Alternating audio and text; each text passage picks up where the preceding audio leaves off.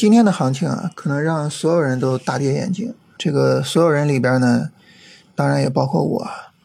那昨天出了政策之后，其实我对于市场还是抱有很高的期待的啊。我是觉得，就是说，你至少应该能够走一个三十分钟的一个上涨啊，也就是一个日线短线上涨。结果呢，今天就这么高开低走，这么大的一个大阴线，而且这个大阴线。把几乎所有的大盘板块个股的形态都给改变了，啊，就这个还真的是很让人很让人意外的。那我们首先聊一聊，就是为什么我昨天对于行情还是抱有很高的期待啊？嗯，因为昨天出这四个政策，四个政策呢，当然降印花税这个政策是最吸引人的目光的，但是呢，我觉得它并不是最重要的。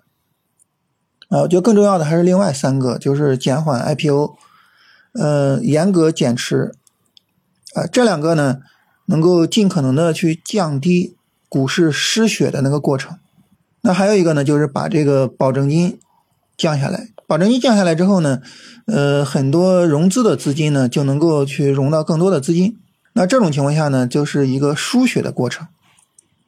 这三个呢，一个输血，两个控制失血。啊，那能不能让股市更有活力，对吧？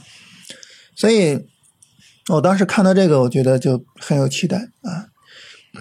尤其是降保证金这个事情，啊，降保证金这个事情呢，就意味着，呃，我们的管理层不太介意市场去动用杠杆啊，不太介意把这个杠杆抬一抬。啊，这个事儿呢，可能是从一五年以来，就是慢慢的把这个杠杆。放宽啊，这么一个态度啊，因为一五年当时市场的杠杆太严重了啊，结果这个呃导致那么大的股灾，是吧？所以我们对于杠杆还是心有余悸的。但是呢，呃，管理层现在不建议我们使用一点杠杆，或者不建议我们把杠杆放大一点。我觉得这是代表着一个呃非常积极的一个信号啊。所以呢，我昨天对行情还是抱有很大很大的期待。就是期望越大，失望越大，是吧？嗯，今天这个大阴线之后，后面呢，这个行情就一下子变得没法处理了啊。我们后边做呢，我觉得就应该是耐心的等主线板块明确啊，因为现在这个市场 很难说谁是主线，嗯，所有的板块都是高开低走，然后也没有留下什么足够的上涨空间，是吧？很难说，所以就看看。就是后面的行情有没有哪个板块能够往上走呢？能不能扛住一次回调呢？对吧？到时候呢有主线板块，然后呢再去跟踪，再去操作。呃，现在真的就可能就只能等啊，就是很不好处理。关于主线板块这个事情呢，我觉得今天的行情在一定程度上呢，也向我们展示这个主线板块这四个字它的威力。大家说为什么这么说呢？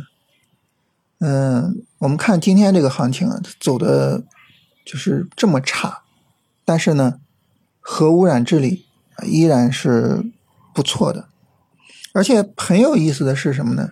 就是今天早盘的时候啊，呃，你像证券呀、地产呀这些低位的板块，就直接大幅度高开嘛，证券直接涨停高开的，对吧？这个时候呢，哎。核污染治理这种高位的板块呢，就有人卖，啊，卖了之后呢，去追证券。所以呢，今天开盘的时候呢，其实核污染治理这一块是收阴的，是下跌的。大盘这么高开，它是下跌的。但是呢，主线就是主线，主线呢还是走出了这种主线的这种威力出来，就最后还是啊，最后表现特别好啊，最后涨了起来。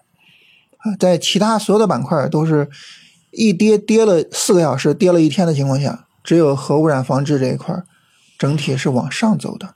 所以从这个意义上说呢，我们通过今天的行情呢，可能更能够去看到主线的威力。所以到未来，你说有什么板块能够成为主线了？我觉得到时候呢，整个行情就好做了。啊，现在呢，我们只能等。啊，现在真的很难办，就是这么一个大阴线出来，真的很难办。所以现在只能等啊，等主线明确，等市场告诉我们什么板块是能够持续上涨的，然后我们到时候再说。